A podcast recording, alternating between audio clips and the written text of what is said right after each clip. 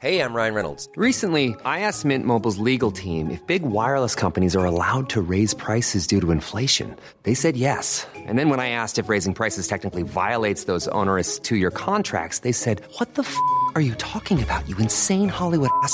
So to recap, we're cutting the price of Mint Unlimited from $30 a month to just $15 a month. Give it a try at mintmobile.com slash switch. $45 up front for three months plus taxes and fees. Promo rate for new customers for limited time. Unlimited more than 40 gigabytes per month. Slows. Full terms at mintmobile.com.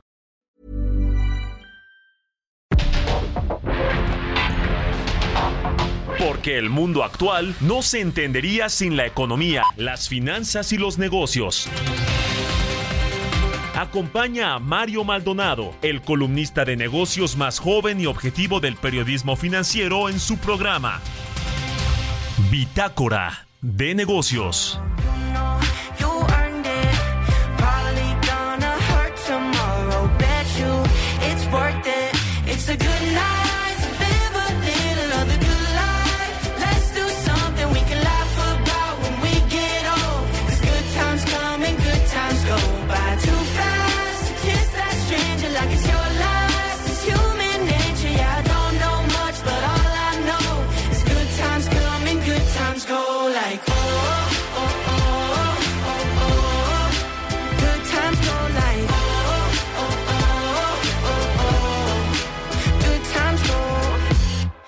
From the roof into the deep end.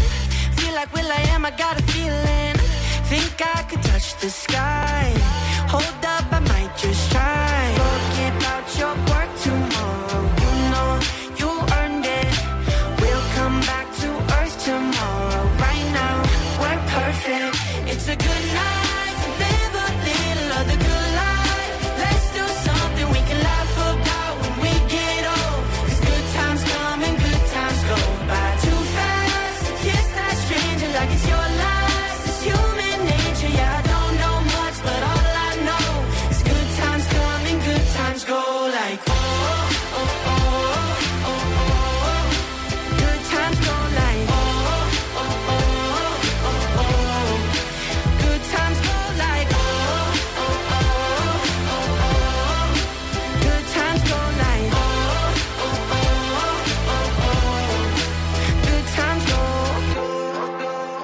Good night live a little of the good life. Let's do something we can laugh about when we get old. 'Cause good times come and good times go like. It's an open invitation. Hundred people in the basement. Young, dumb, and beautiful. Bring all your mutuals. Speaker on the verge of breaking. Feel it when they bring the bass in. Five dollar Christmas lights. Hung up in late July. Forget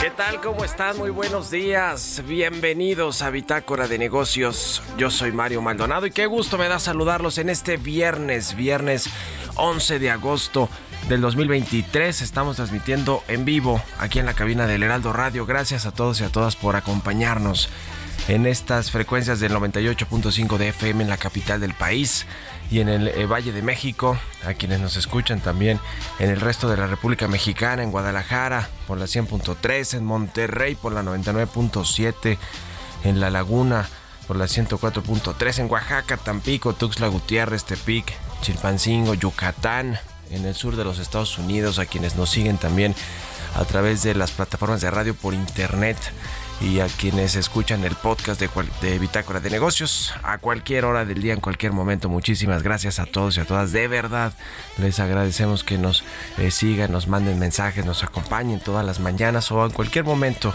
del día que se escuche el podcast. De verdad, gracias, gracias a todos. Bueno, comenzamos este viernes, como todos los días, con un poquito de música para alegrarnos las mañanas, ponernos de buenas, a despertar con buen ánimo. Eh, esta semana escuchamos canciones de las más reproducidas en Spotify. Y eh, pues esta es de Nick Your. Good Times Go se llama. Luego de darse a conocer por su canción viral de TikTok, eh, Sunroof, este cantante y compositor estadounidense lanzó en junio pasado esta canción que se llama, le decía, Good Times Go. Y bueno, pues vamos a estar, a estar escuchando hoy aquí en Bitácora de Negocios.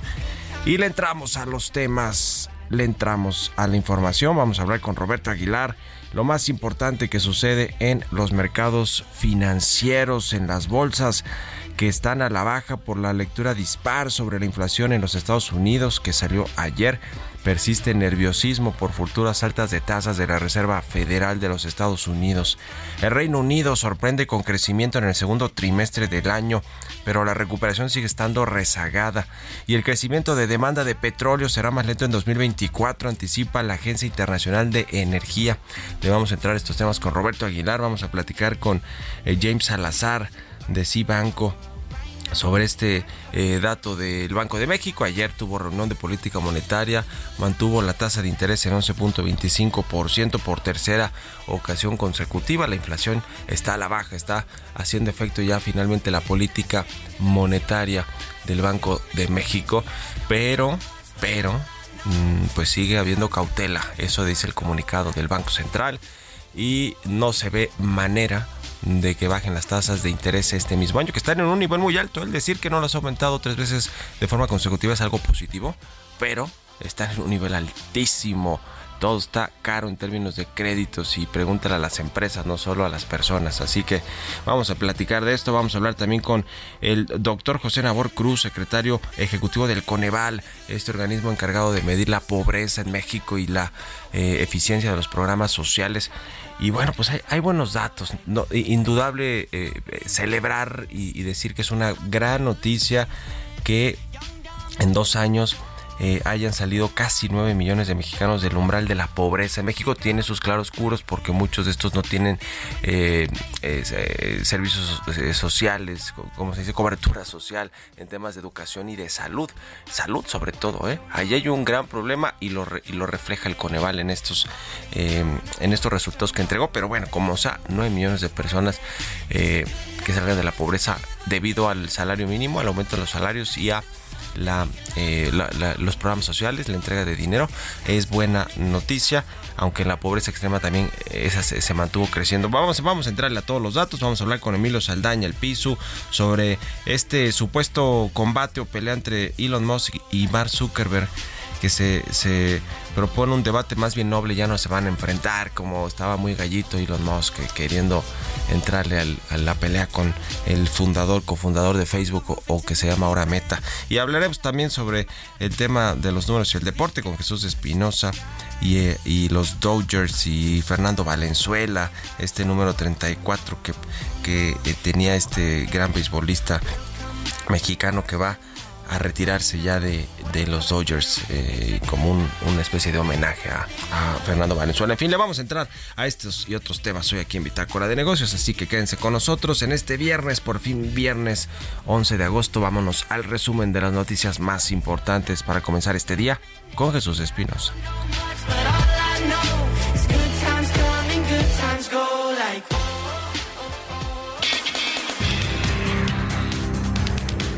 Este jueves, la secretaria de Gobernación, Luisa María Alcalde, anunció la formalización de la compra-venta de la marca de la Compañía Mexicana de Aviación y aseguró que está por concluir la compra-venta de tres inmuebles, así como un simulador de vuelo.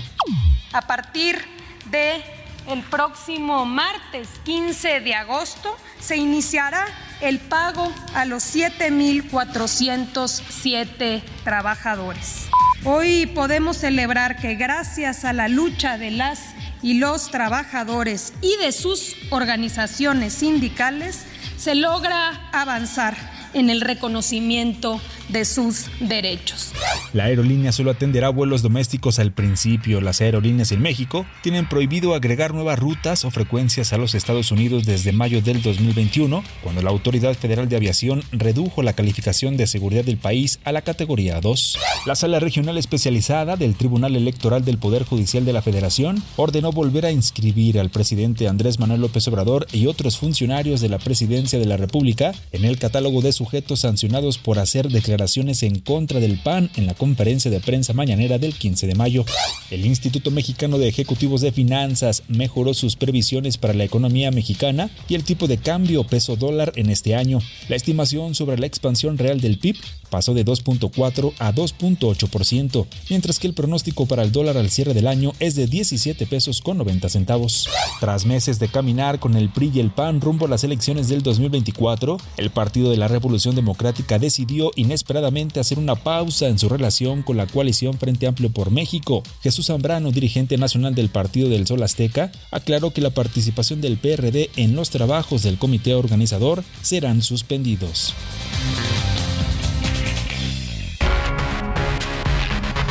Editorial.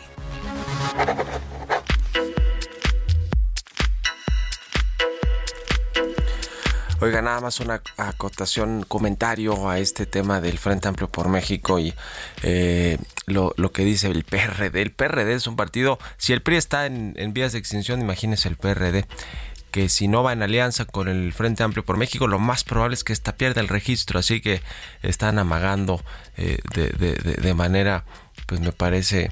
Eh, poco inteligente los perredistas, porque además de todo, lo que dicen los panistas y los peristas, y ya lo, ya lo dirán en público, pues es que no había, eh, que, que, hubo eh, votos, votos falsos, que estuvo mal hecha esa, eh, recolección de votos de Silvano Aureoles y de Miguel Ángel Mancera. Así que imagínense si encima de, de, todo, de que están por perder el registro casi, casi en las próximas elecciones del 24, pues además de todo, resulta que eh, está por perder el registro, perdón, perdí un poquito el hilo que estoy leyendo aquí un, tema. Eh, eh, van a perder el registro si no se suman al Frente Amplio por México y encima de todo se pues ponen en pausa esta asociación o alianza que tienen con el PRI y el PAN porque no pasaron sus candidatos, sus aspirantes a la siguiente ronda del proceso interno de la oposición.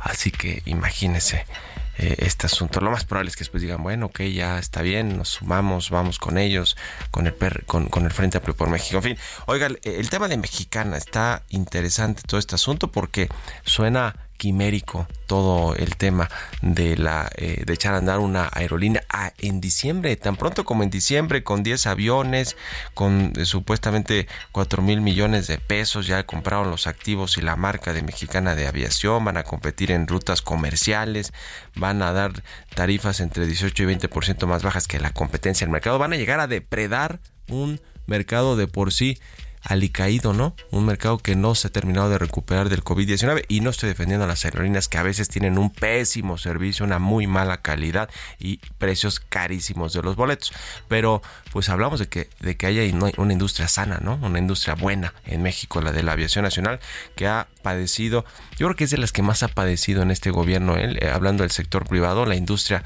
aérea y no solo por lo que ha hecho este gobierno, sino por las crisis internacionales como la del COVID-19. Vamos a ver, ¿eh? porque eh, los dueños de Aeroméxico ya no son pues todos estos mexicanos que estaban en fideicomisos, ¿eh? ya más bien son dueños, son fondos extranjeros. Quizá viva Aerobús de eh, un empresario mexiquense de Roberto Alcántara, pues ahí sí le va a pegar, ¿no? Lo mismo que a Volaris, que también tiene muchos accionistas extranjeros, pero sobre todo también hablando del aeropuerto de Tulum, que quieren que sea el segundo hub de la aerolínea mexicana de aviación del ejército, porque le va a quitar mercado allá a Cancún sin lugar a dudas, ¿eh? que es la joya de la corona hoy de México en términos de aeropuertos y un hub hacia Latinoamérica. Es el principal hub de, de, del país, ¿eh? casi que, que se pelea con la Ciudad de México, pero tiene más vuelos internacionales, parece Cancún, que la capital del país. En fin, veremos, porque suena, suena a quimera este asunto ¿eh? de querer lanzar tan pronto como en diciembre ya una aerolínea eh, del ejército. ¿Ustedes qué opinan? Escríbanme en Twitter, arroba Mario Mal y en la cuenta arroba Heraldo de México. Mario Maldonado en Bitácora de negocios. Ya le decía, vamos a platicar con James Salazar, subdirector de análisis económico de Cibanco. ¿Cómo estás, James? Buenos días. Hola Mario, buen día. Gusto saludarte. Ayer, como se preveía, el Banco de México dejó la tasa en 11.25%, pero comentó algunas cosas en el comunicado. ¿Cómo viste ayer esta decisión? Sí, Mario, efectivamente, no, no hubo sorpresas en el sentido de la, de la decisión final. Incluso el, tono del comunicado es muy similar a los últimos a los últimos dos anteriores. eh, hubo algunos algunas sorpresas en la parte de revisiones al, al, alza por el rubro de las expectativas de inflación subyacente. Y esto pues, básicamente nos, nos deja entrever que, que bueno, que al igual que, que todos nosotros, eh, los analistas pues están un poquito ahí preocupados de que está bajando de forma de forma lenta, ¿no? Pero en términos generales cumple con el guion, eh, sigue hablando de, de, estos riesgos al alza en la, en la inflación, eh, también en términos relativos de la, de la parte de la política monetaria respecto a la Reserva Federal, y agrega un elemento de, de, a favor de la, de la inflación que tiene que ver con la apreciación del peso mexicano. Entonces, ahora hacia adelante quedan tres reuniones en lo que resta del 2023, septiembre, noviembre y, diciembre. Y quedan dos preguntas pendientes de, de responder. La primera es si ya concluyó su ciclo de endurecimiento monetario y la segunda es si está cerca el recorte de la tasa de interés de, de fondeo. ¿no? Y para tratar de, de responder a la, a la, primera, pues pareciera que, eh, que sí, que ya concluyó este ciclo, pues la inflación en términos anuales sigue bajando y es muy probable que cierre el año alrededor de, los niveles actuales, cerca de 470. Se aleja así eh, mucho de los, de los niveles o de los máximos observados el, año pasado. Y en el escenario base, incluso el que trae Banco de México y el que traemos la mayoría de los de los analistas, no contemplamos rebotes significativos que rompan este espiral desinflacionario de, de los últimos meses. El problema es que existen riesgos para la inflación, sobre todo al alza. Y, y bueno, el primero es que la disminución reciente de, la inflación general ha ocurrido principalmente por el comportamiento muy favorable del rubro no subyacente, en especial por, por la caída de los precios de los energéticos. Y es, el problema es que esto es ajeno a la influencia de la política monetaria. Eh, y lo que sí sabemos es que históricamente bajas en el rubro no subyacente no son duraderas, por lo que en cualquier momento podrían volver eh, a dispararse o darse o darse la vuelta. Y aquí aquí hay uh, algo que matizar porque el Banco de México lo está justificando y está bajando sus expectativas de inflación, argumentando que la parte no subyacente va a seguir o va a continuar a la baja. Bueno, es, es un riesgo que hay que hay que tenerlo en cuenta, sobre todo porque a nivel internacional lo estamos observando los precios, por ejemplo, de energéticos, el precio del petróleo está en máximo de siete meses, veíamos en la semana el precio del gas por un problema de huelgas en Australia subiendo, los precios de alimentos rebotando por primera vez en tres meses, está el conflicto de, de la guerra en, en Ucrania lejos todavía de solucionarse, problemas climat climatológicos de sequía, entonces todo esto pudiera pudiera perjudicar un poquito esta expectativa de la parte no subyacente. Ahora, constantemente decimos que el rubro subyacente se mantiene alto y que el retroceso es lento.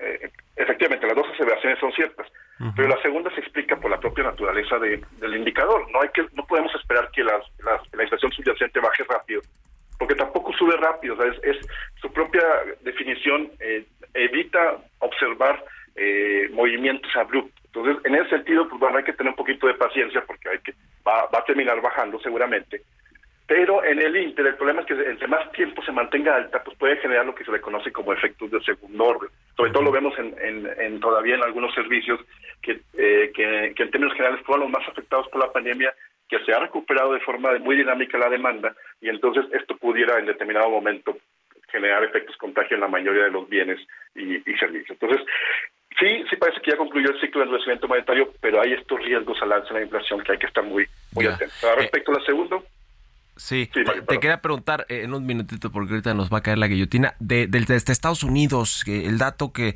que viene pues muy a colación con el tema de las tasas de interés, ¿no? Salió un dato quizá un poquitito alto de 3.2% y en julio la inflación y probablemente haya más aumentos de tasas en la Reserva Federal, ¿no? Sí, en el caso de Estados Unidos y, y va a pasar algo similar en, en México, hay, va a haber meses en los que observemos rebotes. Esto no significa que eh, necesariamente se rompe el proceso desinflacionario. Hay un, hay un efecto base muy importante.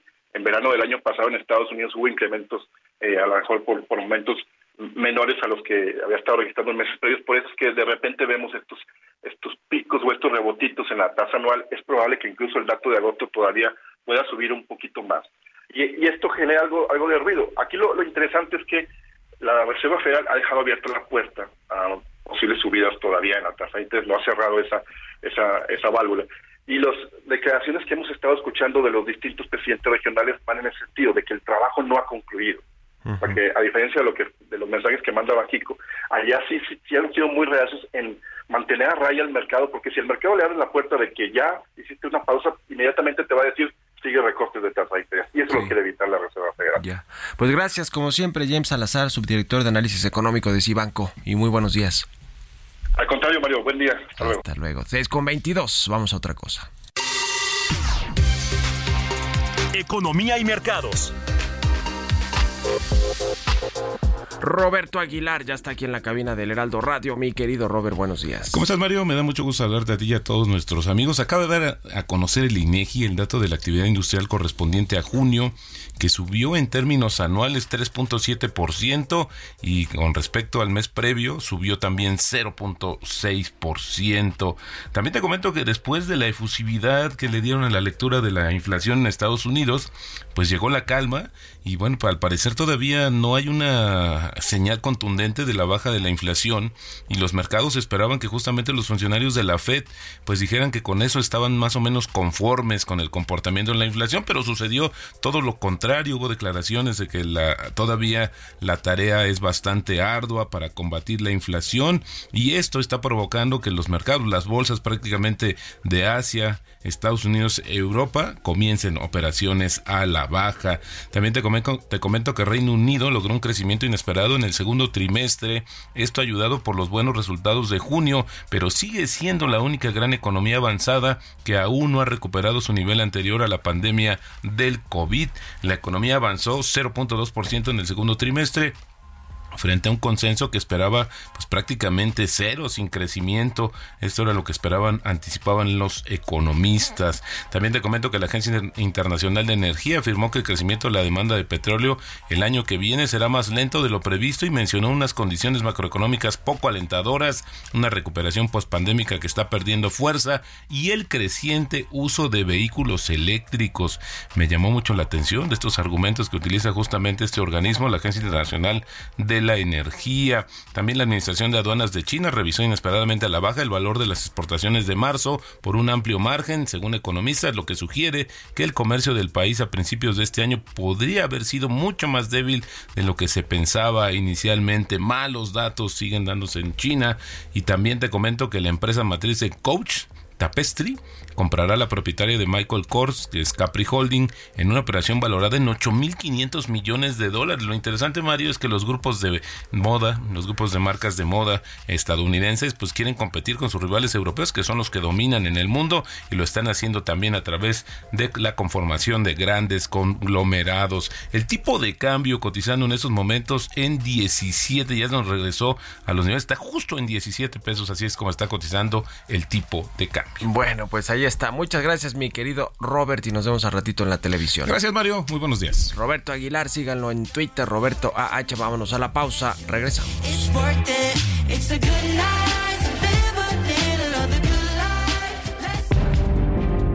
En un momento continuamos con la información más relevante del mundo financiero en Bitácora de Negocios con Mario Maldonado.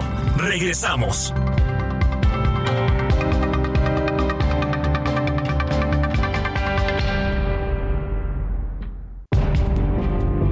Estamos de vuelta en Bitácora de Negocios con Mario Maldonado.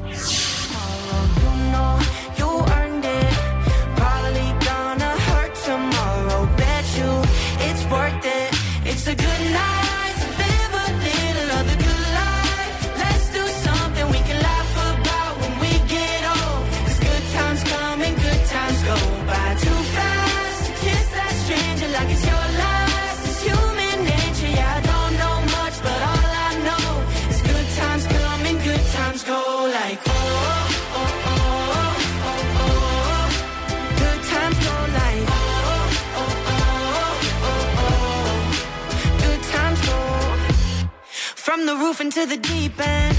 Feel like Will I am, I got a feeling. Think I could touch the sky. Hold up, I might just try. I'm Sandra, and I'm just the professional your small business was looking for. But you didn't hire me because you didn't use LinkedIn jobs. LinkedIn has professionals you can't find anywhere else, including those who aren't actively looking for a new job but might be open to the perfect role, like me. In a given month, over 70% of LinkedIn users don't visit other leading job sites. So if you're not looking on LinkedIn, you'll miss out on great candidates like Sandra. Start hiring professionals like a professional. Post your free job on linkedin.com/people slash people today.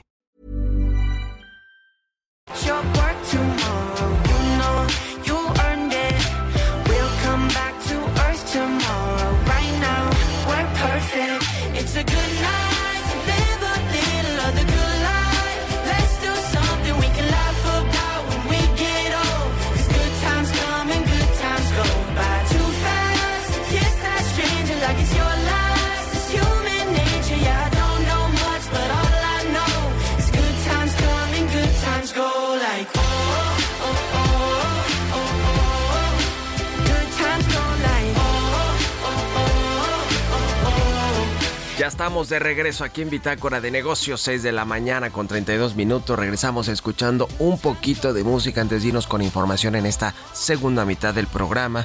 Estamos escuchando a Nicky Yor. Se llama Good Times Go esta canción. Esta semana estuvimos escuchando canciones de las más reproducidas en Spotify. Y es el caso de esta canción del cantante y compositor estadounidense Nick Yor, eh, que lanzó en junio pasado y se hizo, se había hecho viral ya con canciones en TikTok, como la de Sunroof, que yo no la conozco, pero bueno, TikTok, es que casi no somos de la generación de TikTok, Chucho y yo, ¿ah? Bueno, de acuerdo con el último reporte de Comscore, el Heraldo Media Group es el grupo de medios digitales número uno en México y esto se lo agradecemos a ustedes, a la preferencia de nuestros 15 millones de usuarios únicos. Por ti es que seguiremos dando lo mejor de nosotros para seguir siendo los mejores. Gracias por su preferencia. Muchas gracias de verdad a todos por, por hacer posible esto porque pues estamos fuertes en todas las plataformas, esa es la verdad y todas las plataformas se alimentan y pues el Heraldo Media Group la verdad es que ha hecho un muy muy buen trabajo todos los que forman parte de este gran grupo de medios. 6 con 33 minutos, vamos con la segunda, el segundo resumen de noticias. Ya está listo Jesús Espinosa. Según datos proporcionados por la Secretaría de Economía en el primer semestre del 2023, México consolidó su atractivo como destino para la inversión extranjera directa al registrar un total de 29.041 millones de dólares, recursos sin precedente en cifras preliminares. Las ventas a tiendas iguales, es decir, aquellas que tienen más de un año de operación de las cadenas que integran la Asociación Nacional de Ventas de Autoservicio y Departamentales, registraron un crecimiento de 6.3% anual. Según cifras del Instituto Nacional de Estadística y Geografía al mes de junio, los viajeros internacionales que arribaron a México dejaron divisas por 2.544.4 millones de dólares, lo que significó un incremento del 6.4% en su comparación anual.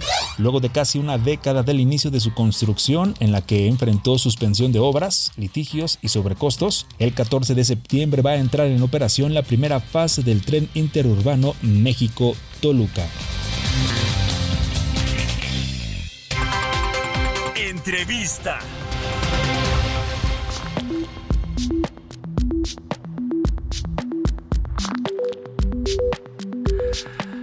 Y ya le decía sobre estos datos de el Coneval que pues se dio a conocer ayer, muy importantes e interesantes con respecto a la situación de pobreza en México y al eh, pues la efectividad de algunos programas sociales de esta administración, por lo menos en el eh, periodo que refiere este estudio eh, del Coneval del 2020 al 2022. Vamos a platicar precisamente con el titular, con el secretario ejecutivo de este Consejo Nacional de Evaluación de la Política de Desarrollo Social, con el doctor José Nabor Cruz, para que nos cuente. ¿Cómo estás, José? Buenos días.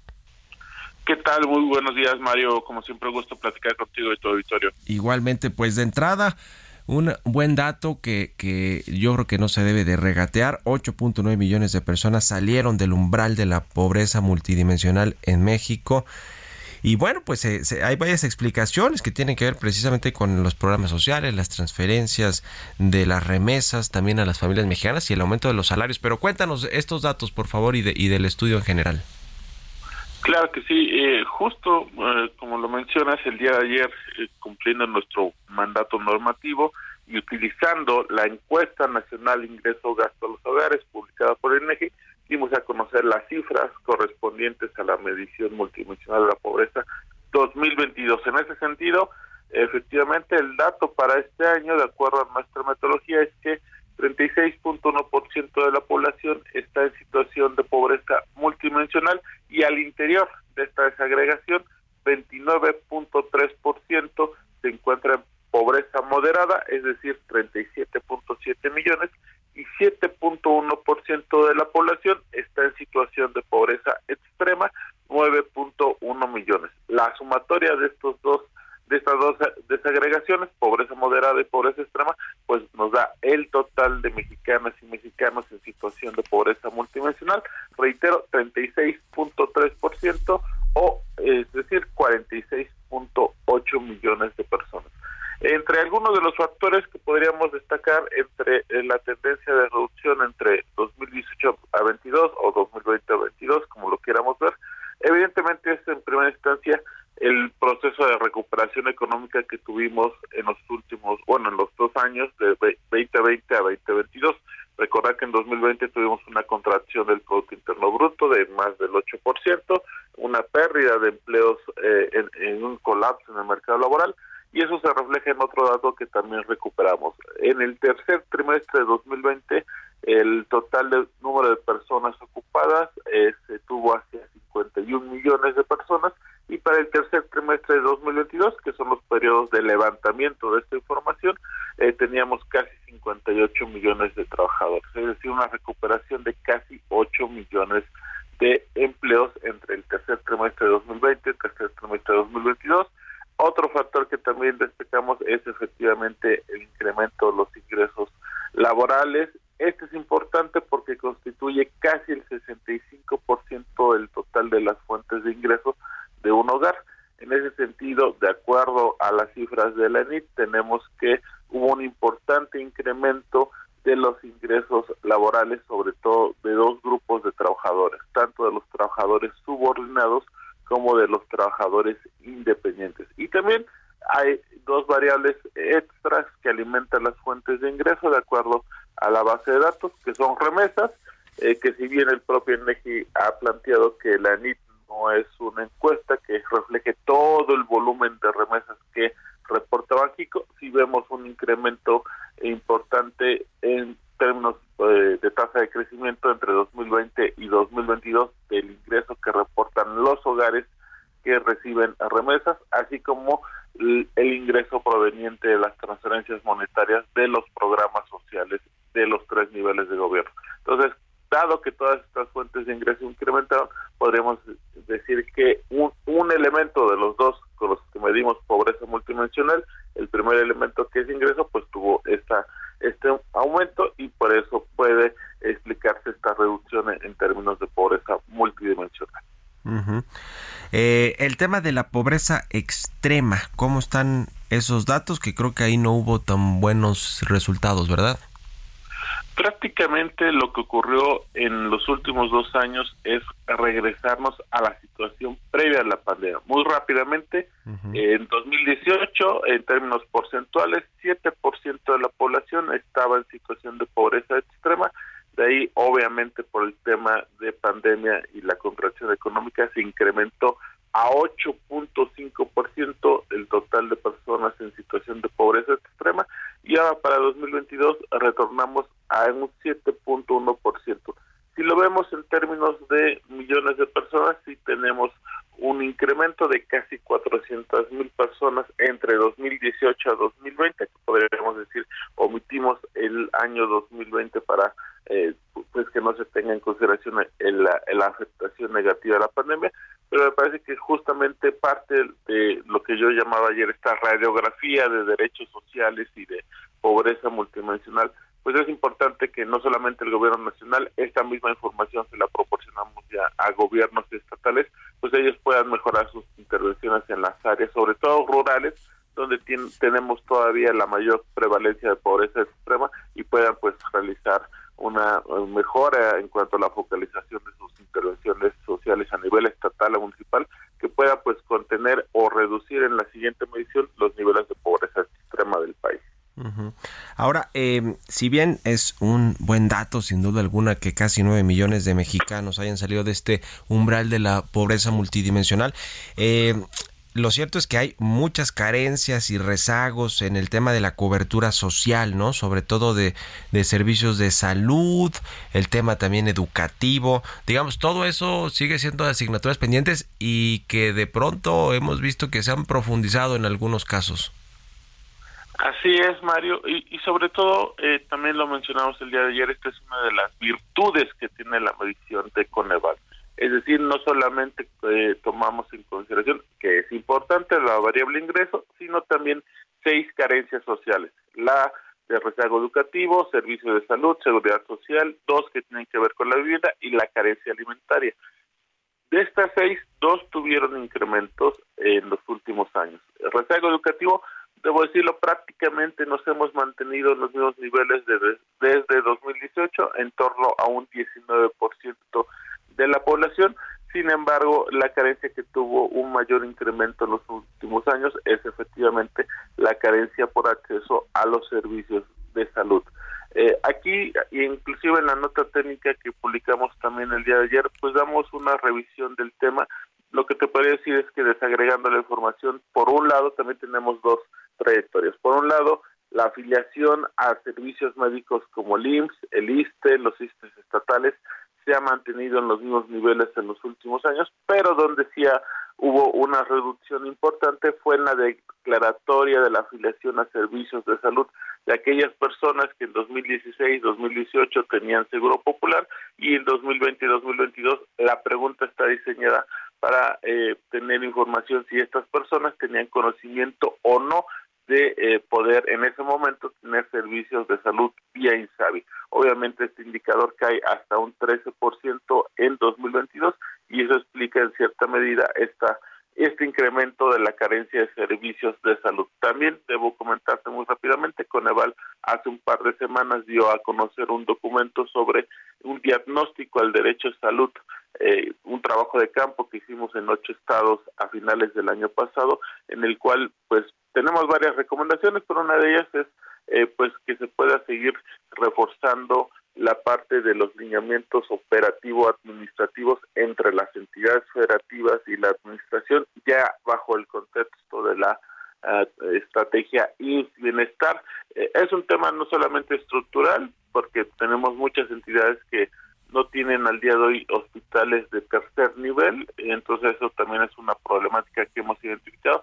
Entonces, claramente este tema tendrá que ser eh, muy revisado por todo el Estado mexicano para eh, tener una disminución de esta carencia de salud en las siguientes Sí, por último le pregunto, doctor José Nabor Cruz, secretario general de Coneval, eh, sobre los estados, ¿alguna eh, cosa que resaltar sobre los estados que históricamente pues han tenido mayor pobreza en, México, Chiapas, Guerrero, Oaxaca, Puebla, Veracruz, Tlaxcala, algo, algo notable en, en, estos dos años, 2020-2022, que, que podamos comentar sobre estos estados? Muy puntualmente, por un lado, eh, tuvieron los tres estados una reducción, eh, ya sea 18-22 o 20-22, Chiapas, Guerrero y Oaxaca, pero siguen siendo las entidades con mayores niveles de pobreza. Eh, en contraparte, y también lo manifestamos el día de ayer, Baja California y Baja California Sur son las entidades con menores niveles de pobreza multidimensional, ambas entidades en alrededor de un 13%.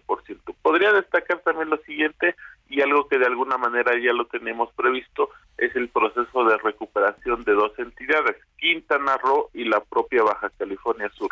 Recordarás que en algún momento lo platicamos, de 2018 a 2020 Quintana Roo fue la entidad que tuvo el mayor incremento de sus niveles de pobreza multidimensional, pasó de un 32% a casi el 50% de su población, obviamente por el colapso de las actividades turísticas de 2020. Ahora bien, Quintana Roo es la que tuvo la mayor reducción de niveles pobreza pasó desde casi 50% a un 28% ahora en 2022, es decir, prácticamente retornó a sus niveles ligeramente por abajo de sus niveles de 2018. Y Baja California Sur tuvo un comportamiento bastante similar. En general, también el mensaje desde Conaval es, dada la gran heterogeneidad que todavía tenemos en niveles de pobreza del país, pues estos estados, Chiapas, Guerrero, Oaxaca, inclusive Puebla y Veracruz también, que serían las entidades con mayores niveles de pobreza, eh, eh, Chiapas más del 60%, el resto en torno a un 50-55%, pues también que tengan que eh, eficientar sus intervenciones sociales en virtud de estos resultados para que continúe, aunque sea de manera tenue, pero que continúe esta trayectoria de reducción de pobreza en sus estados hacia adelante. Pues muy interesante siempre y le agradecemos, doctor José Nabor Cruz, secretario ejecutivo del Coneval, por habernos explicado y ayudado a entender más todos estos datos eh, que ya decíamos, pues buenos por lo menos en, temas de, combate a la, a la pobreza. Gracias y estamos en contacto. Muy buenos días. Muy buenos días, muchas gracias.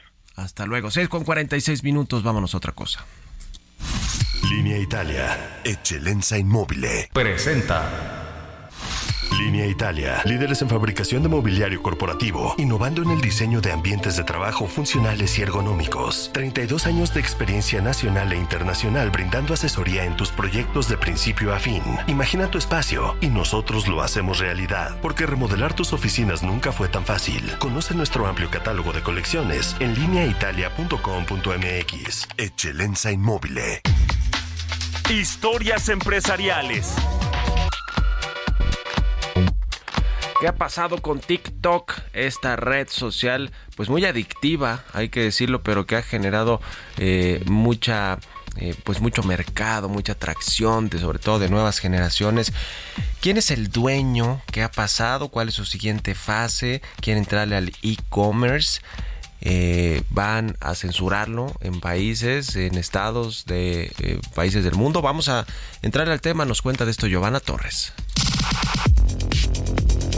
TikTok marcará la pauta de la siguiente fase del e-commerce. Buscará desafiar a Amazon y Shane con una nueva iniciativa de comercio electrónico. Esta iniciativa permitirá a los usuarios de TikTok comprar productos directamente desde la aplicación. Presentará una función de compra que redirigirá a los usuarios a páginas de productos donde podrá realizar compras de manera conveniente. Aunque TikTok ya había experimentado con enlaces de comercio electrónico, esta nueva función integrada tiene como objetivo facilitar y fomentar compras dentro de la plataforma. Por otro lado, en marzo pasado, el CEO de la aplicación Show Cheer compareció ante la Comisión de Energía y Comercio de la Cámara de Representantes de Estados Unidos. En el evento aclaró diversas cuestiones de los funcionarios sobre el origen y funcionamiento de la aplicación de videos. Para responder al interrogatorio, el CEO de la app identificó a los dueños de TikTok y su participación de la siguiente forma. 60% propiedad de grandes inversionistas institucionales, 20% en manos de Shang Yiming, el cofundador, y 20% de diversos empleados. Los inversionistas institucionales son empresas de manejo de capitales que gestionan el dinero de personas que desean comprar acciones de compañías en el mercado de valores. Algunos de los principales agentes de TikTok son G42 y Sequoia Capital, de los Emiratos Árabes Unidos y Estados Unidos, respectivamente. Para Bitácora de Negocios, Giovanna Torres.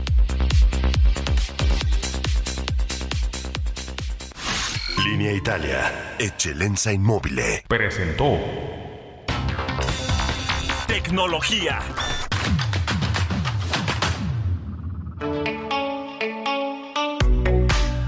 Vámonos con la tecnología, ya está listo Emilio Saldaña, el Pisu, mi querido Pisu, buenos días. Hola, ¿qué tal Mario? Muy feliz viernes y feliz viernes a nuestra audiencia. Estas son las noticias más relevantes en materia de tecnología. El esperado enfrentamiento físico entre Elon Musk y Mark Zuckerberg ha sido reemplazado por un debate propuesto ahora por Chris Anderson de TED. Musk apoya esta propuesta, esta idea de una contienda verbal y además acepta la propuesta de que sea un debate en vivo transmitido simultáneamente por X, antes Twitter, e Instagram, y que fuera moderado por figuras como Joe Rogan y Kara Swisher.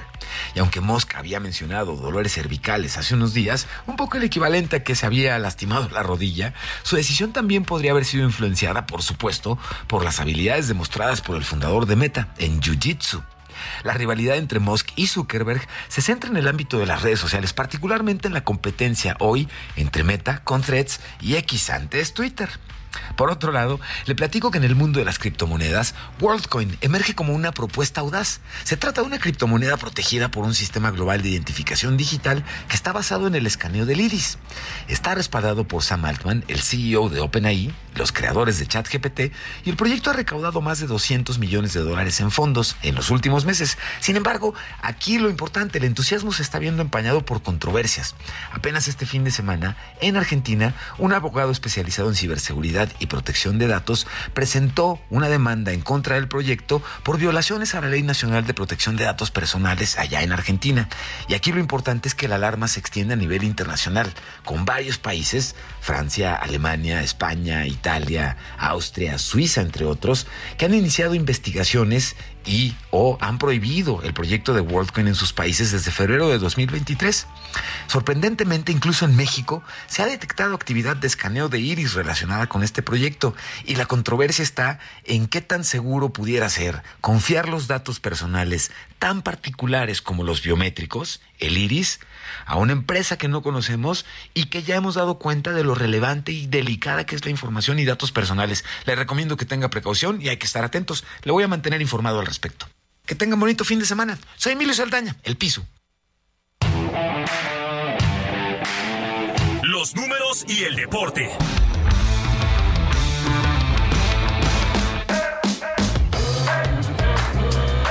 Jesús Espinosa ya está aquí en la cabina. Chucho, ¿qué nos tienes? ¿Cómo estás, Manu? Muy buenos días. Saludos a todos, por supuesto. En este viernes, por fin se le va a hacer justicia al Toro Valenzuela. Se tardaron, pero bueno, por fin. Hoy, viernes 11 de agosto, va a ser un día inolvidable para el pelotero o el ex pelotero mexicano, eh, oriundo de Sonora, por supuesto, porque hoy se va a declarar como el día de Fernando Valenzuela. 11 de agosto, en este homenaje que le va a realizar los Dodgers de Los Ángeles. Eh, hoy a las 8 de la noche en su partido frente a los... Eh, Ahorita se lo vamos a comentar, pero hoy es el día más importante para Fernando Valenzuela y es que durante la serie contra los Rockies de Colorado, el equipo angelino pues va a, a disfrutar y va a darle este homenaje a Fernando Valenzuela. Algunos números les compartimos durante su carrera. El toro fue pues galardonado como novato del año 1981, mismo año en el que ganó el trofeo Cy Young y una serie mundial, la primera de las dos que conquistó, la segunda fue en 1988 también fue seleccionado para, el, eh, para seis All-Star y ganó dos premios como bateador de plata 1981 y también en el 83 durante las 11 temporadas con los Dodgers de 1980 a 1990. Es uno de los líderes históricos de los Dodgers con 141 victorias en 320 juegos, 107 de ellos completos y sumó 1759 ponches. Fue un pitcher zurdo para lanzar y también para batear. El jersey con el número 34 de Valenzuela será colocado en el jardín izquierdo del Dodger Stadium junto a los grandes de la historia del equipo de California. Así que felicidades desde aquí al Toro que comenzó su carrera pues desde niño en Sonora no había como que muchas actividades que hacer. Eh, una familia modesta de escasos recursos, la familia del Toro Valenzuela, cuando era niño empezaron a jugar béisbol. De ahí le echaron el ojo, lo llevaron para eh, divisiones inferiores de equipos mexicanos de la Liga Mexicana y fue como fue. Eh, ahí también lo observaron desde Estados Unidos y se lo llevaron para allá. Y lo demás, lo demás ya historia. El resto es historia. Exacto. Bueno, felicidades y Así muy es. merecido para este Merecidísimo. gran mexicano. Gracias, Chucho. Gracias. La mejor noticia de hoy es que ya se viene el fin de semana. Gracias a Jesús Espinosa. Vas a ir a ver Barbie porque ahorita vamos a Ya la vi, esa canción ya de la vi. Lipa. ¿Te gustó o no? Eh, Me dijiste que tenías tu colección, entonces por eso te pregunté, ahí junto a los Batman para que se hagan compañía. Bueno, gracias, gracias a todos ustedes por habernos acompañado. Se quedan en esta, eh, en estas frecuencias del Heraldo Radio con Sergio y Lupita. Nosotros nos vamos a la televisión, al canal 8 de la televisión abierta, a las noticias de la mañana. Que tengan todos muy buen fin de semana.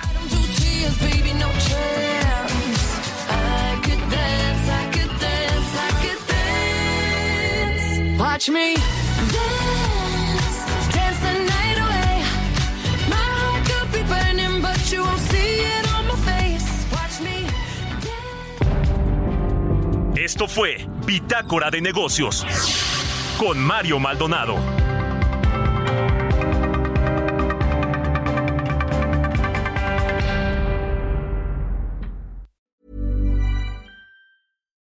Deserves the best, and there's no better place to shop for Mother's Day than Whole Foods Market. They're your destination for unbeatable savings, from premium gifts to show-stopping flowers and irresistible desserts. Start by saving 33% with Prime on all body care and candles. Then get a 15-stem bunch of tulips for just $9.99 each with Prime. Round out Mom's menu with festive rosé, irresistible berry chantilly cake, and more special treats. Come celebrate Mother's Day at Whole Foods Market.